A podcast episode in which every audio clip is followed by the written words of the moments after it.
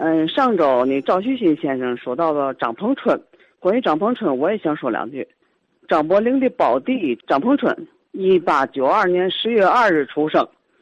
出生的时候，其父亲张云藻已经五十九岁了，所以给他取了个小名叫五九，人称九爷。张家不仅出了张伯苓、张鹏春，人家张家还出了一位女中豪杰，就是张伯苓的妹妹。张鹏春的姐姐张冠石先生，冠是冠军的冠，石是时间的时。我印象中好像这个张冠石哈，曾经在严凡森家的学馆中读过书。呃，不管怎么说，他接受的是新式教育，没有缠足。呃，提到张冠石，就引出了另一位天津赫赫有名的近代爱国教育家、社会活动家马千里先生。马千里。一八八五年出生于天津一个旧官僚的大家庭，一生为人正直，待人宽厚，生活非常简朴。一九零八年入南开中学学习，毕业后留校任教员。一九一九年南开大学成立，被任命为庶务主任。一九一九年五四运动中，马千里全力投入革命，敢于和同学们站在一起，这在当时。像马先生这样的教师是为数不多、难能可贵的。另外，马千里曾经在直隶女子师范学校任教，所以说他既是周恩来的老师，也是邓颖超的老师。一九二一年，天津的一位大药商乐达人愿意出资办教育事业，特邀马千里先生主持筹办达人女校，并请马先生任该校校长。后，马千里又任河北省直隶一中的校长。马千里十九岁那年，从父母之命，听媒妁之言，娶高氏女为妻。次年，高氏病逝，具有新思想的马千里反对家中再次包办婚姻，力排众议，自己提出了择偶的五项标准，即在学堂求学五年以上，必须是天族，订婚时男女家换帖由本人收藏。订婚后，男女可随时见面交流思想，婚礼免去酒席。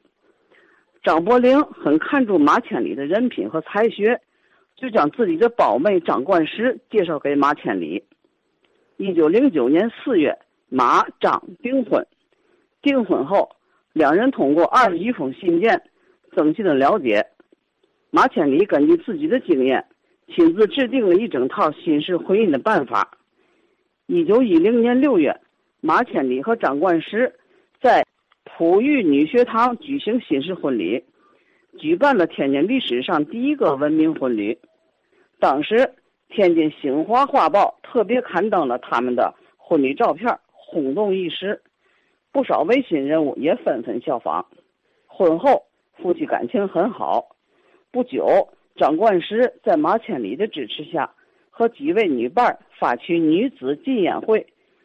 一九一一年辛亥革命推翻清帝国的前三十五天，他们的儿子出生了。当时马千里正在读《周礼》，根据《周礼》的记载，呃，里边有那么几句话的意思，就是说“秋官”一词做掌管刑法官爵的名称，所以为其子取名“秋官”。秋是秋天的秋。希望此子长大成人，掌管刑法，将祸国殃民的贪官污吏尽情杀绝。马千里之所以能全心全意工作，没有后顾之忧，主要是有张冠石这位贤内助的支撑。他精打细算，勤俭持家。遗憾的是，一九三零年，马千里英年早逝，年仅四十五岁。张伯苓资助其妹，将几个孩子抚育成人。马千里和张冠石的儿子马秋官和我父亲同在南开中学读书，一九三零年毕业。他们俩人和那个天津名票王君之的儿子王守臣，另外还有两个人，一共五个人一起考取了交通大学唐山学院。呃，这个王守臣和我父亲是位于苍老街的私立第一小学的同学，也就是说，王守臣和我父亲是小学、中学、大学都是同学。在大学期间，马秋官因病休学一年，于一九三五年毕业。他比我父亲晚毕业一年。马秋官耳朵有点背，同学们都称他为马聋子。马秋官毕业后，在四条铁路搞测量施工，干了十年多，后转为设计工作，曾参加了北京站的设计工作。于一九八八年提出提高北京站通过能力，并改善车站秩序的建议。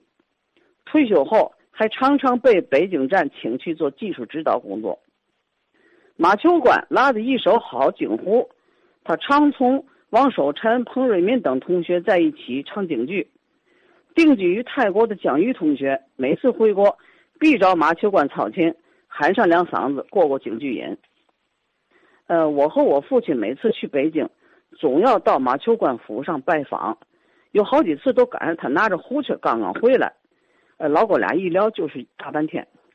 马秋官的大妹妹马珠官定居台湾，小妹妹马翠官在天津是一名教师。一九八五年，马翠官出了一本书，这个书名叫做《二十世纪初天津爱国教育家马千里先生诞生百周年纪念》，并且送给我们一本。